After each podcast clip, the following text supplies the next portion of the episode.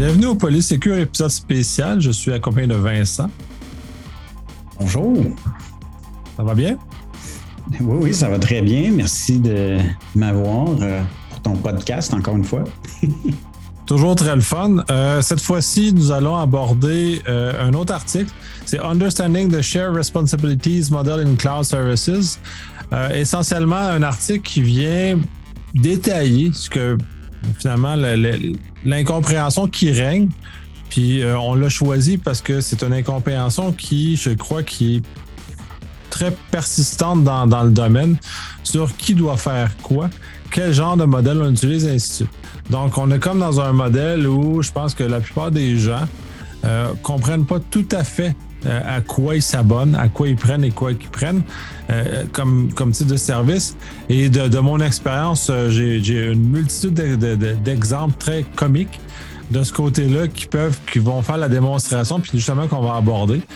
Euh, juste petit aparté en partant, ben, on, clairement, on n'a pas très grande habileté à choisir un article parce que l'article lui-même est très allégé. Fait qu'on va vous le mettre en référence. Mais je pense que l'essentiel de, ce qu'on va dire est beaucoup plus basé sur notre expérience et dans fond beaucoup plus intéressant, sauf basé sur ça.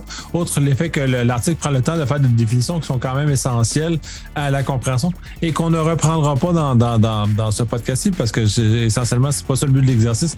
Si vous ne maîtrisez pas les définitions, comme de pass, YAS et SAS, allez lire l'article, il vous donne d'excellentes définitions. Nous, on va partir de ces définitions-là et on va aller plus loin avec ça.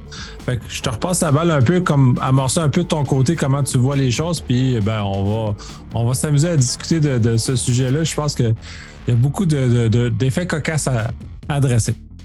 Euh, effectivement. Ben, en fait, pour renchérir, je pense que la, plus-value de ton podcast, c'est justement notre, euh, notre expertise ou en tout cas l'expérience qu'on peut amener euh, par-dessus ou la plus-value qu'on peut amener par-dessus l'article.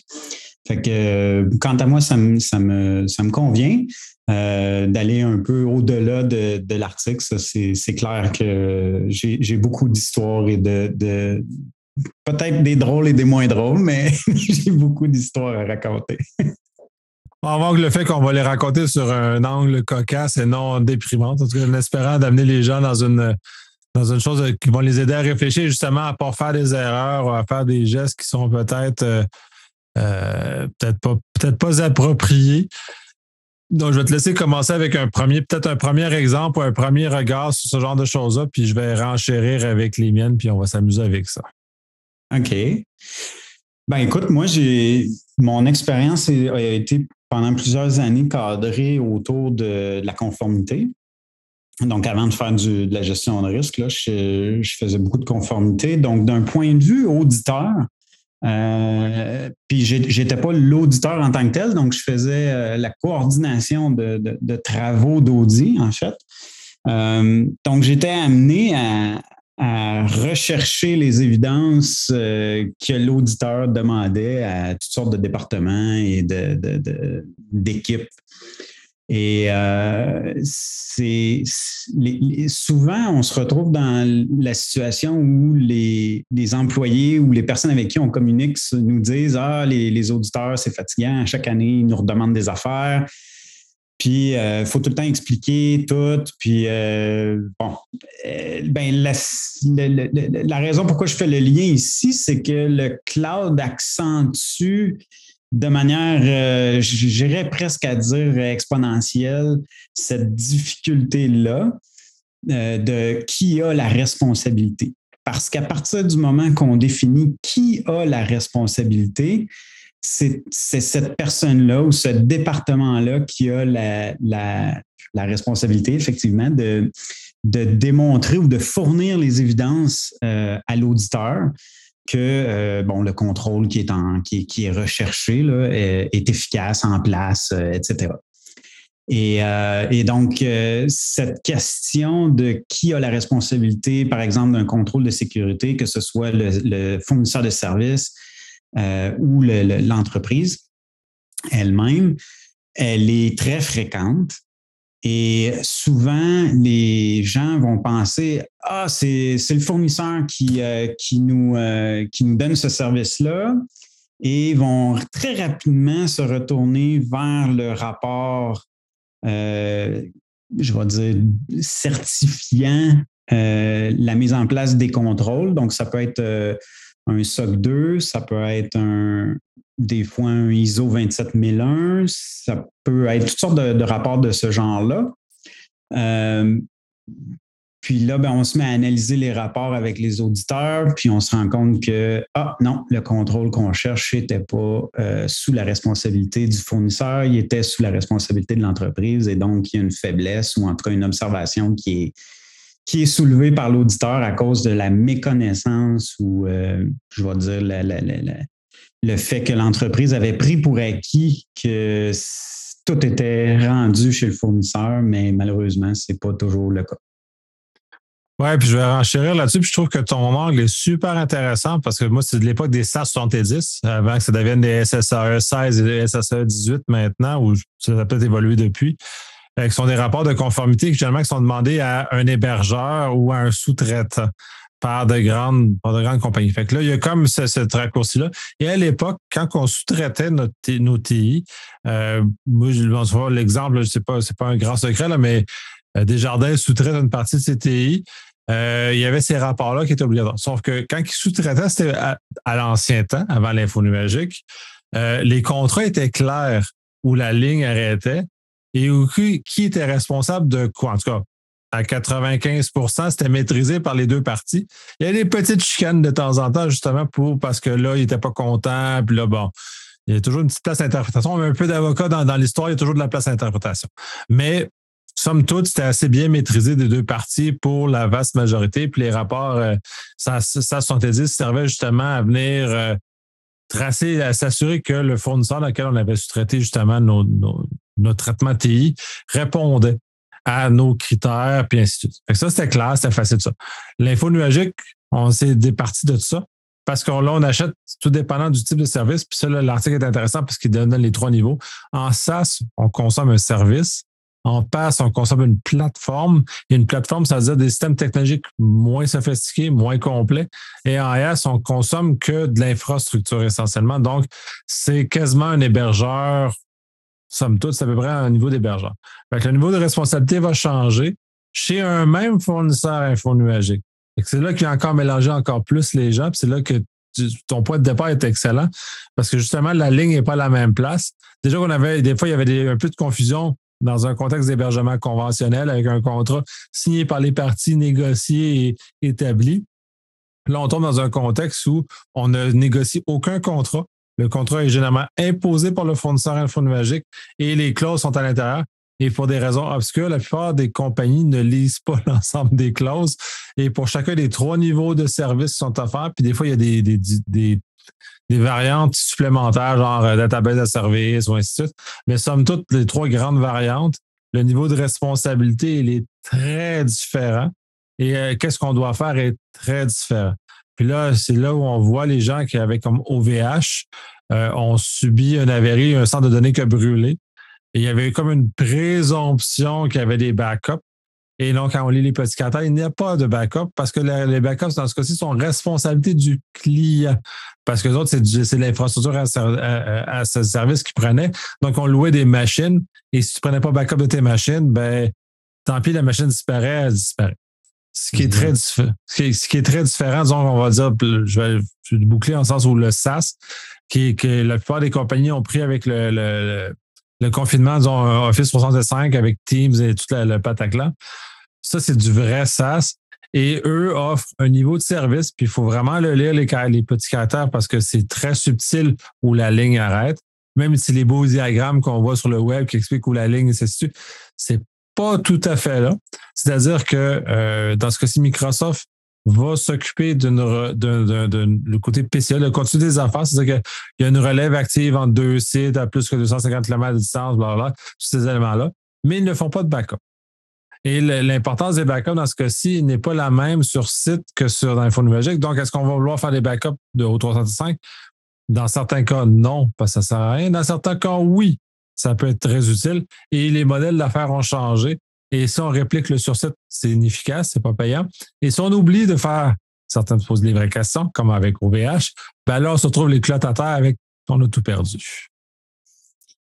Exact. Donc, je pense que tu abordes le problème d'un angle qui, qui, est intéressant parce qu'en fait, avec tout ce que tu dis là, ce qui me venait en tête, c'était une entreprise qui n'a pas un département avec quelqu'un dédié pour lire le contrat, euh, puis peut-être même avoir, tu, le disais toi-même, souvent c'est le fournisseur qui nous donne le contrat, puis il faut l'accepter tel quel.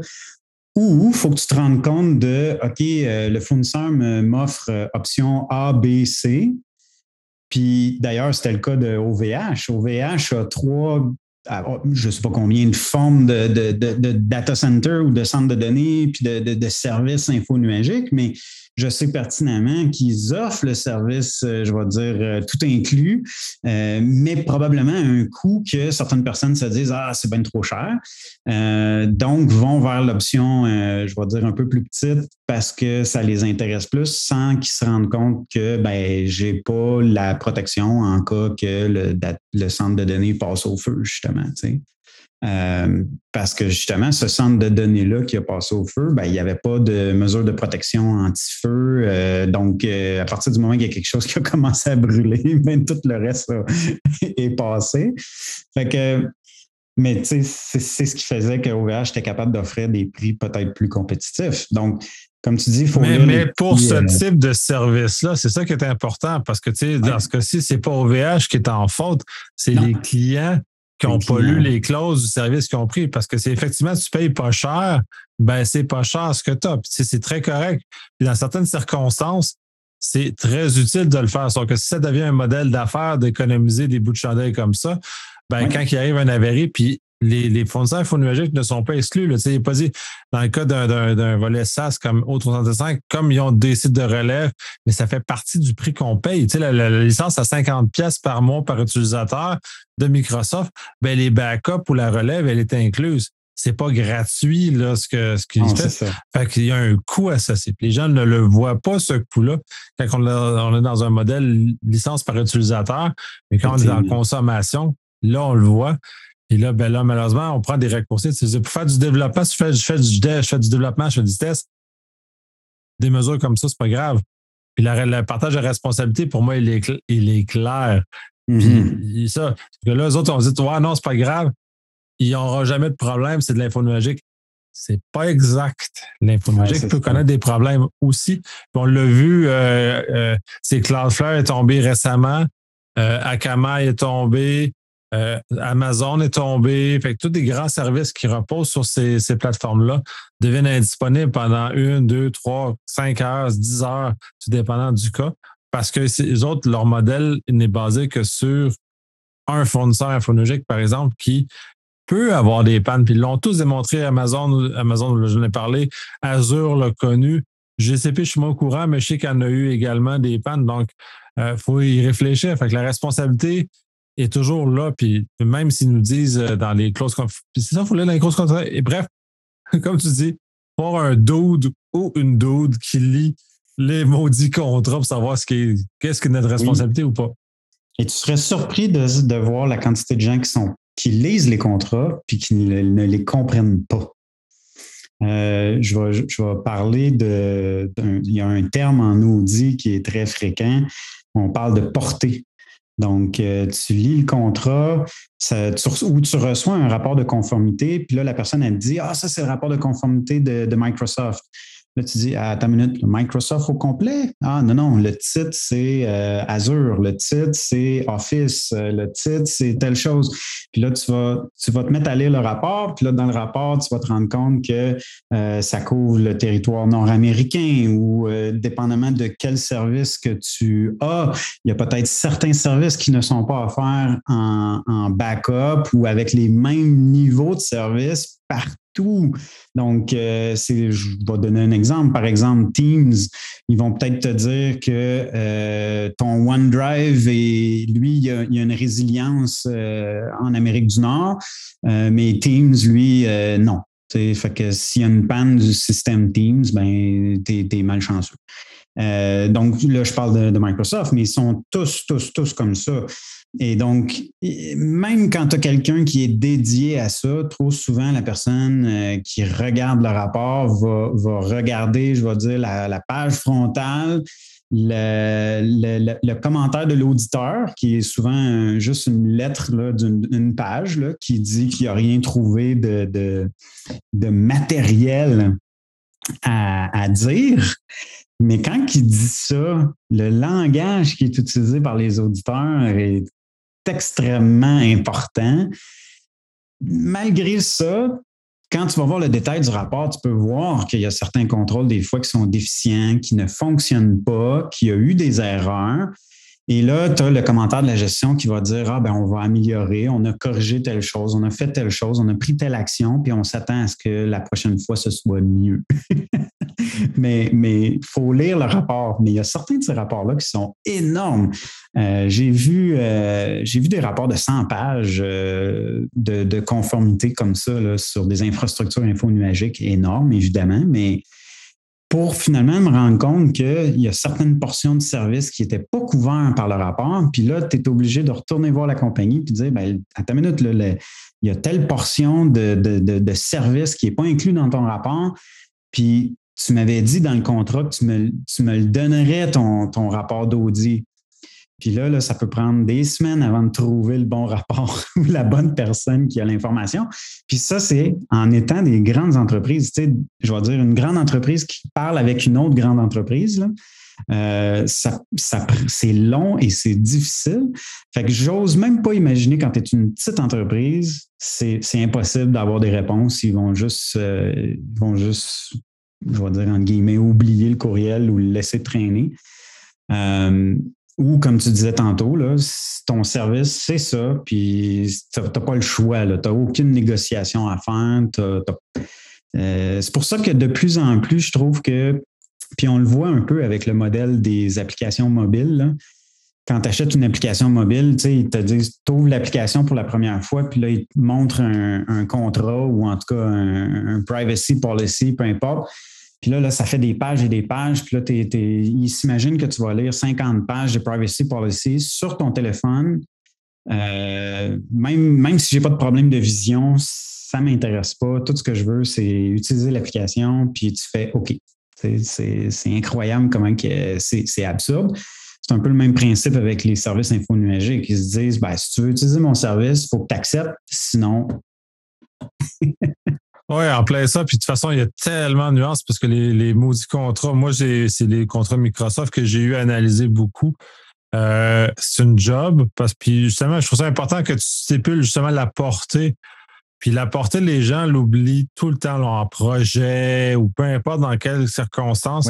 Je ne sais pas pourquoi l'humain n'aime pas gérer la portée. Ça, ça, c'est plus fort que lui. Les gens, soit les gens vont commencer à puis c'est d'expérience professionnelle. Je présente un livrable, puis là, il commence à poser des questions qui sont hors portée. Je dis, ouais, non, mais euh, le livrable est dans cette portée-là. Ta question n'est juste invalide parce qu'elle n'est pas dans la portée. Ça ne sert à rien. Tu peux parler autant que tu veux. Ça ne changerait, c'est pas dans ma portée. Fait que c'est justement ce que les, les fournisseurs infonologiques, c'est important de la regarder parce que c'est des services qui sont immenses quand on les connaît vraiment, quand on a la moindre idée comment tout ça s'articule. C'est mm. tout à fait très, très grand. Et là, c'est là où c'est important de voir comment les liens de dépendance, les, tous les éléments contractuels qui nous amènent parce que euh, sinon, on, est malheureux. Puis ça nous aide, ça nous utilise pas aussi à prendre justement parce qu'on parle de, responsabilité partagée. Où est notre responsabilité? Puis c'est là où ça devient important. Puis je trouve ça dommage que les compagnies de magiques nous donnent un peu de, poudre aux yeux en nous expliquant pas tout à fait où est notre responsabilité. Parce que si on m'explique, OK, ben, ta responsabilité est là, ben, OK, je vais prendre un backup de mes choses-là, je vais m'assurer que ça, c'est en relève, je vais m'assurer que mes morceaux sont là. C'est un peu ce qui est c'est arrivé, là, je ne connais pas les contrats VH, mais généralement, comme tu dis, les contrats qu'on reçoit, c'est tellement plate que tu es, mis en dessous. Puis généralement, la plupart des gens, puis c'est tout des PME, des TPE, des choses, des, petites, des petites structures qui n'ont pas la capacité de le lire, ce genre de choses, parce que ce pas des grandes compagnies. Fait qu'eux sont encore plus pris à lire un contrat de 50 pages dans lequel ils n'ont pas le temps de le lire. Puis ils prennent, puis ils s'en vont, puis ils avancent. Fait que au moins, si tu es capable de vulgariser le contenu pour aider les petites structures à connaître la portée des, des, situations et qui prennent les bonnes mesures, puis qui, finissent par comprendre que oui, c'est important de le payer, les maudits backups. C'est important de payer le, service plus plus qui, qui coûte 3 dollars de plus de, l'heure ou de, du par mois ou peu importe la structure. Ben, voici les bénéfices. Faire du mm. upselling, mais par les bénéfices de sécurité, puis ils font pas exactement ça. Parce que j'ai pas vu de, de, de, revendeurs qui sont sur les bénéfices de sécurité dans le upselling. Ils font d'autres structures de upselling parce que les services sont plus beaux. Mais moi, c'est la sécurité qui m'intéresse en termes de upselling. Mm. Oui, puis, puis en fait, pour revenir à, je vais dire, la, valeur de l'article, dans l'article, il y a un beau tableau dans lequel ça dit quelles composantes peuvent être la et dans quel contexte de, de, de, services infonuagiques, euh, sous quelle entité ou quelle, euh, quelle personne est responsable de, de ce contrôle-là? Ça, ça, je pense l'article le départage assez bien. Là. Pas, euh, il y a des nuances à faire des fois, mais, en général, ce que j'ai vu, c'était, quand même bien. Mais il va toujours y avoir des, des portions. En fait, ce qu'il faut comprendre, c'est que l'entreprise, même si elle. C'est de l'impartition, hein, de l'info numérique, c'est une forme d'impartition. Donc, l'entreprise reste toujours responsable. Puis, peu importe que ce soit imparti ou pas, hein, euh, si on pense à la protection des données, euh, l'entité, la compagnie qui collecte les données est responsable de, de bout en bout. Fait après ça, c'est pour ça que là, il y a des nuances à faire avec le, fournisseur. Le fournisseur souvent va dire ben, moi, je t'offre un espace de stockage. Maintenant, si tu as besoin d'encrypter les données pour des questions de sécurité, justement, ah ben là, ça, c'est une option qui va te coûter, je ne sais pas moi, 2 par mois peu importe. Fait que c'est là que euh, dans, l'article, il parle de contrôle complémentaire de l'entité utilisatrice. OK? Puis ça, c'est, euh, un terme d'auditeur, c'est un terme de, rapport de conformité typique. Euh, je, suis même un peu surpris qu'il l'ait utilisé, honnêtement. Parce que tout au long de l'article, il ne parle pas vraiment d'audit. Fait que ça, c'est, ça, m'a surpris quand j'ai vu ce terme-là euh, sortir. Mais, mais c'est. Moi, j'ai, fait un rapport SOC 2 dans une grande organisation. Puis le plus grand défi que j'ai eu, ça a été de compléter la section des contrôles complémentaires. Euh, parce que justement, il y a tellement de fournisseurs, il y a tellement de, de, contrôles, de nuances à travers les contrôles que, que ça a été euh, plus long de faire ce bout-là que, euh, je vais dire, le trois quarts du, rapport. J'exagère un peu, là, mais ça, ça, a été quand même assez pénible. Puis, je fais le lien avec ce que je disais en, entrée de jeu. Les, gens disent aux auditeurs Ah, vous êtes fatigants, vous venez tout le temps nous poser les mêmes questions. Oui, mais c'est parce que ce n'est pas documenté. Vous, le contrat il est signé, là, puis là, ça s'en va dans un classeur à quelque part. Puis là, après ça, ça l'information se passe, je vais dire, d'une personne utilisatrice à l'autre ou d'un département utilisateur à l'autre. Puis là, c'est de personne en personne que l'information se, propage. Donc, sachant qu'il y a un, je vais dire, une rotation de personnel quand même assez fréquente dans les organisations, que, on, on s'entend, on parle d'années ici. Là, une personne, c'est rare qu'elle va rester à faire la même chose plus que deux ans, trois ans, gros max. Donc, à tous ces cycles-là, il y a une perte d'information. Puis, euh, quand on avait des contrats d'impartition peut-être plus standards, euh, où ce n'était pas de l'info nuagique euh, du service à la demande ou à la consommation, ben là, c'était beaucoup plus départagé. les responsabilités, il y en avait beaucoup qui restaient à l'interne de l'organisation, que ce soit la gestion des accès, etc. Donc, c'était un petit peu plus facile, malgré le fait qu'à cette époque-là, c'était pas plus documenté, mais c'était un petit peu plus facile parce que c'était fait à l'intérieur de l'organisation. Là, ce qui se produit, c'est que tout a été externalisé ou presque. Puis là, les, entreprises d'info nuagiques te disent Ah, mais tu as juste besoin de pousser un bouton, puis c'est comme fait par magie. Tu sais. Oui, mais c'est parce qu'il faut que tu le pèses, ce bouton-là, puis, puis tu peux le désactiver aussi facilement que tu peux l'activer. Puis là, l'auditeur va te demander ben, qu'est-ce qui me démontre que le bouton il était actif pendant 364 jours dans la dernière année? C'est cette démonstration-là qui est, qui est peut-être plus difficile dans certains cas avec les services infonuagiques.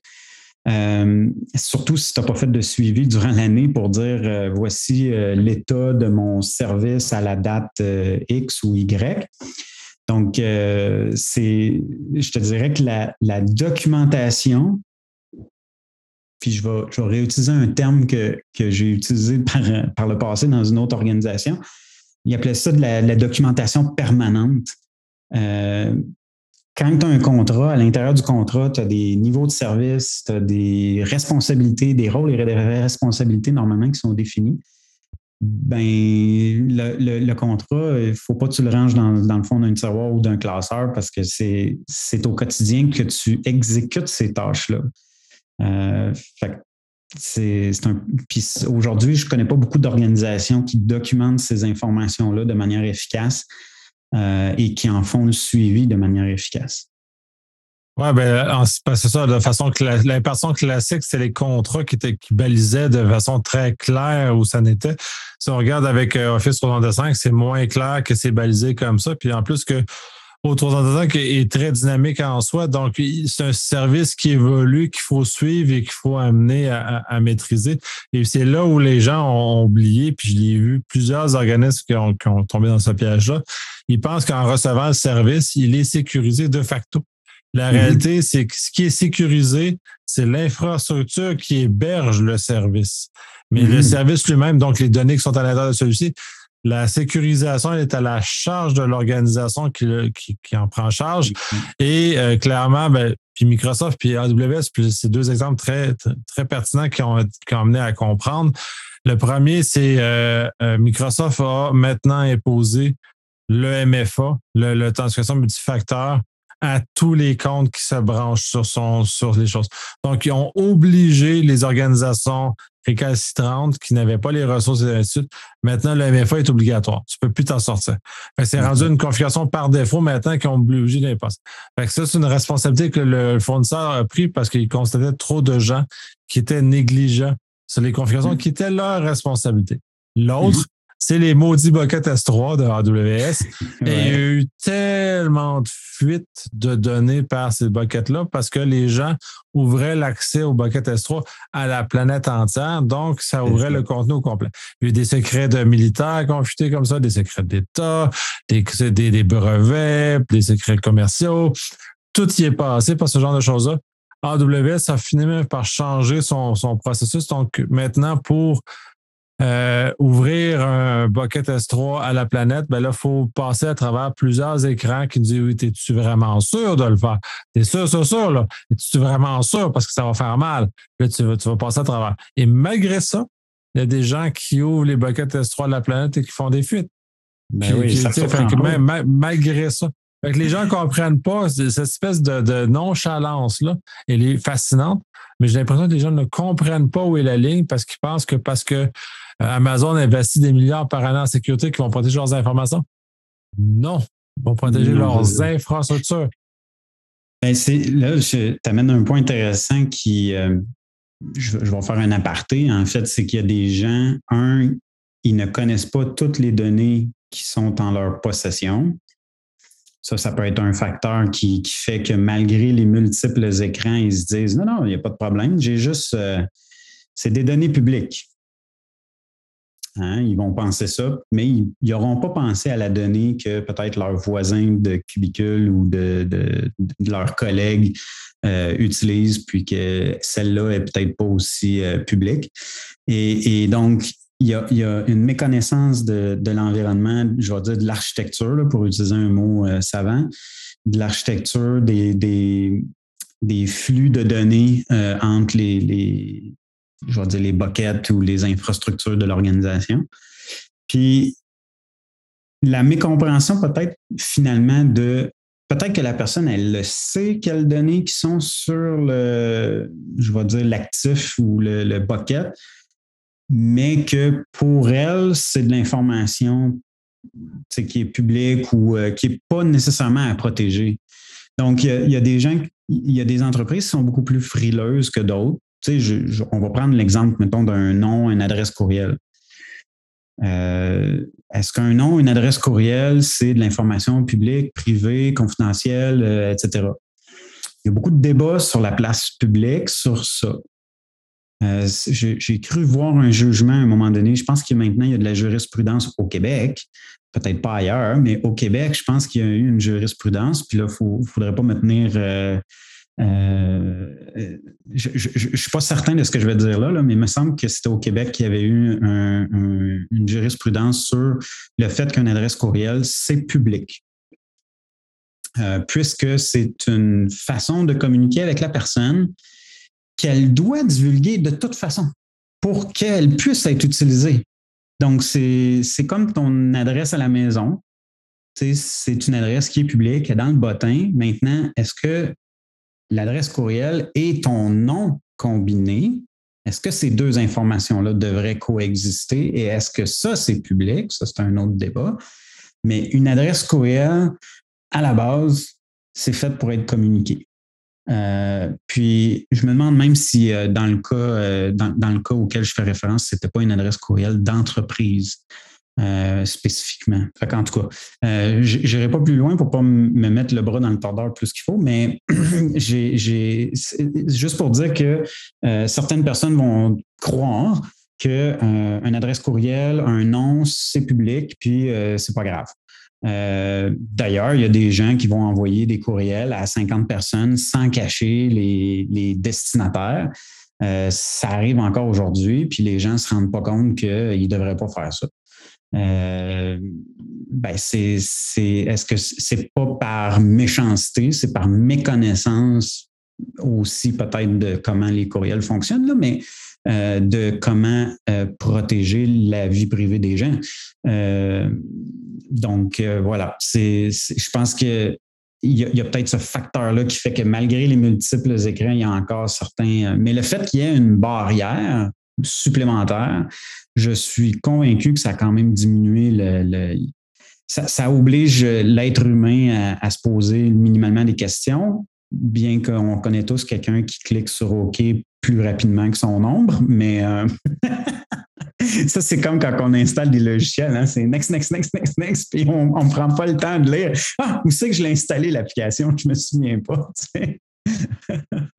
oui, en fait, euh, des fois, on est un peu négligent, ce genre de choses-là. Puis tu parles de, choses comme ça, puis euh, quand tu disais des, des, courriels, les sites européens exigent l'acceptation des cookies. Euh, je prends pas le temps de lire. Moi, quand, quand j'accède à un site, c'est parce que je veux l'information qui est dessus. Est-ce que je vais prendre 10 minutes pour lire le contrat quand je vais juste, j'ai 5 secondes de temps à aller chercher l'information que j'ai besoin sur le site? C'est super pas payant. Fait que c'est pas une bonne stratégie pour atteindre l'objectif. C'est la stratégie qu'ils ont pu prendre pour essayer de contrôler les cookies. Là, là, tu visites un site sur ton ordinateur, sur ton téléphone, sur ta tablette, puis tu as le maudit pop-up qui apparaît. Il faut que tu acceptes puis là, des fois, il y a des compagnies qui utilisent des, euh, manières un peu euh, louches. Je vais appeler ça louche pour ne pas dire euh, déviante. Sur comment choisir les cookies.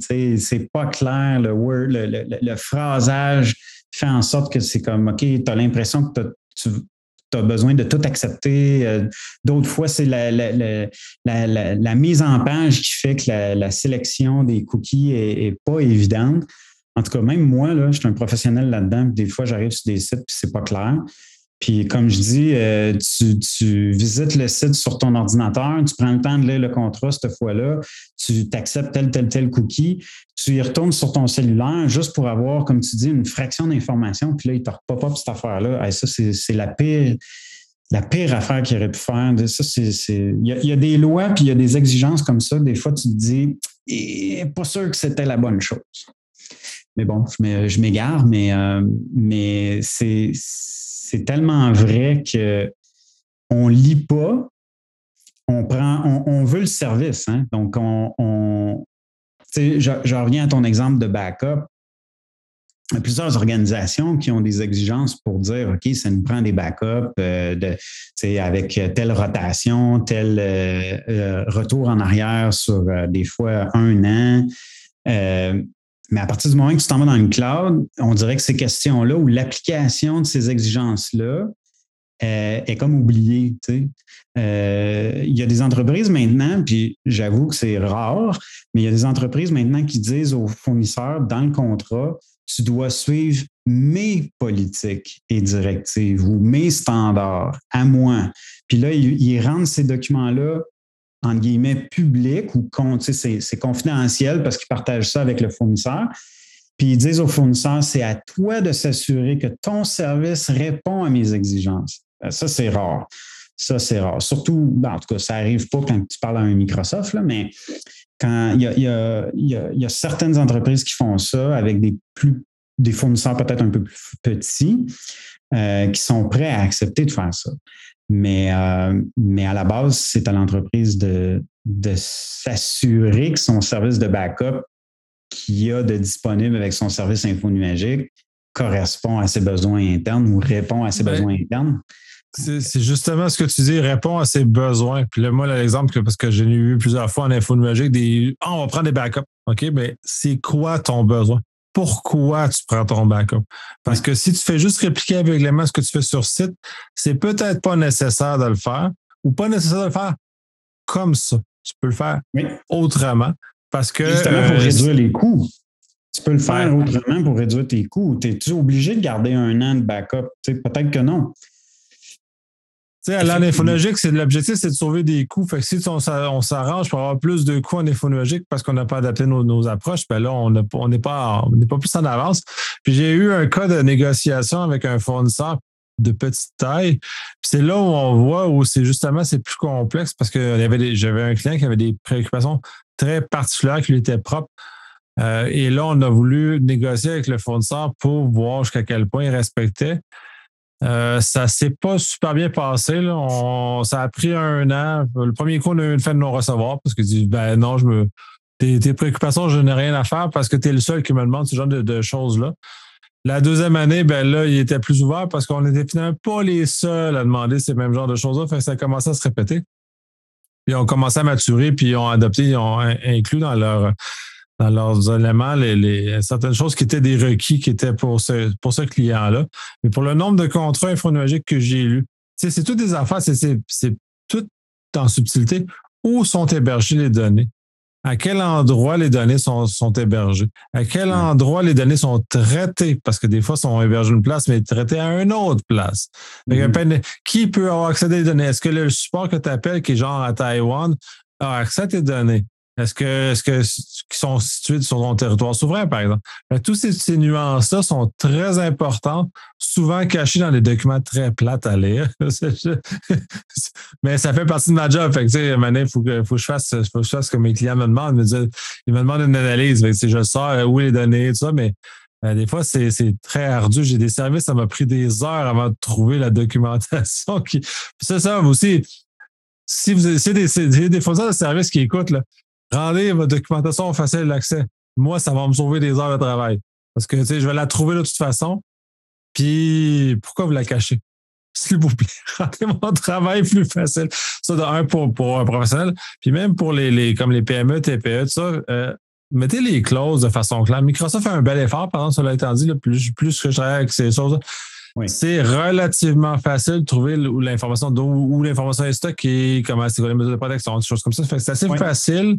mais ça demande un peu de recherche quand même, mais il faut y avoir des choses facilitées pour que les gens puissent prendre les bonnes mesures parce qu'il n'y a rien de pire qu'un cas comme OVH et que les clients se sentent floués, même mmh. si euh, ils ont été c'est eux qui ont pris le, service en question. Fait au moins, soyez clairs pour pas qu'ils se sentent floués pour mhm. justement nous les aider à, à cheminer parce qu'il y a tellement de petites entreprises. Oui. Puis, comme tu disais tantôt, d'un point de vue, euh, je vais dire bénéfice, ce sera à l'avantage des organisations de démontrer c'est quoi la plus-value du service. Tu sais, c'est quand tu payes trois piastres euh, par mois de plus, euh, qu'est-ce que tu obtiens en réalité? Parce que souvent, on va voir les fameuses tables de comparaison. Euh, tu vas obtenir, euh, je ne sais pas moi, du service. je, vais, donner un exemple un peu enfantin, mais mettons, le, service à 5 pièces par mois te donne 50 gigs de stockage, puis le service à 10 pièces par mois, lui, va te donner un terabyte. Ils vont te parler souvent de, de, ça, de, de, la quantité de stockage, du nombre de comptes ou d'utilisateurs que tu peux avoir. Mais quand ça vient, je vais dire, au backup, je, me souviens pas qui me disait ça, mais c'est pas sexy des backups. C'est rare c'est rare qu'ils vont mettre ça en valeur. Puis, euh, c'est même rare qu'ils vont, si tu n'es pas une entreprise, c'est rare qu'ils vont même en parler. Là. Ils vont juste te dire, regarde, ton service, c'est ça, puis tu l'as tel quel, puis tout ce qui est oui, OK, souvent ils vont dire Ah, c'est sécuritaire, on utilise euh, euh, de l'encryption équivalent au site bancaire, mais comme tu disais tantôt, c'est dans les détails qu'on voit les petites choses. Tu sais, OK, oui, tu, peux avoir la meilleure, l'encryption équivalente à une banque, mais la clé est cachée dans la boîte à mal. ça ne change rien que ça, soit super serrure. Là.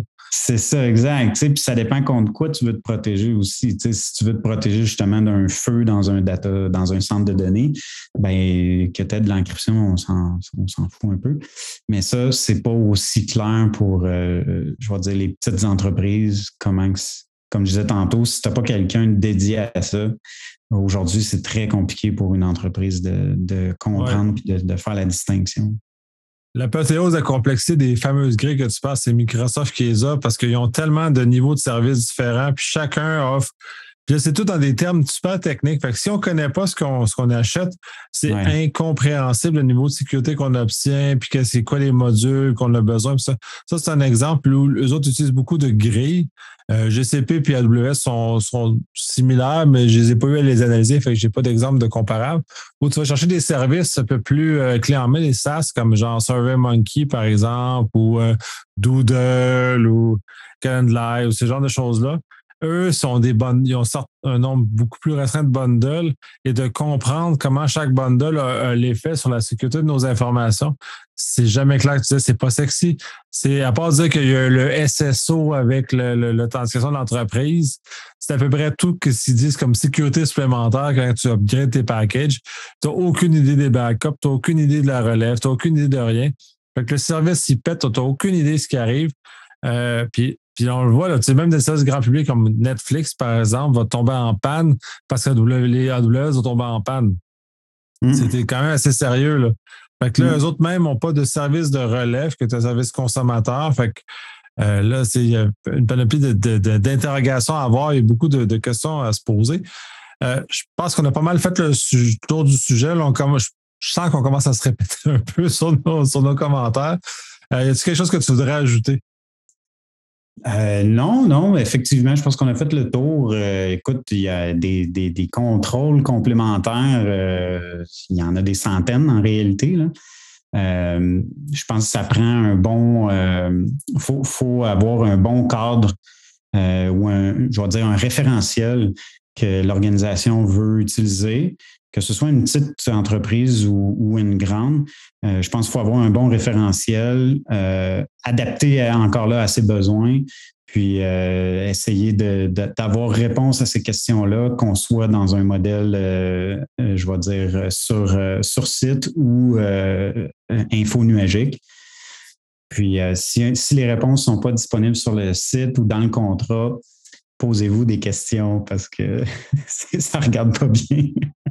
Effectivement, moi, le conseil que j'ai, c'est faites-vous accompagner. Euh, ça coûte moins cher de faire affaire avec un professionnel qui connaît ça pour de vrai. Puis, puis encore là, le problème, c'est que ceux qui disent connaissent ça, ils connaissent pas tout ça de façon égale, mais finalement, essayez de vous trouver quelqu'un qui est capable, qui vous paraît de connaître ça parce que va vous sauver énormément de problèmes, va vous sauver de l'argent parce que vous allez payer moins cher de licence probablement pour ce que vous avez besoin et vous ne trouverez pas dans une situation malheureuse comme les clients d'OVH qui n'avaient pas bien lu ou pas été pas bien accompagnés sur le type de service qu'ils devaient prendre puis se sont trouvés un peu euh, un peu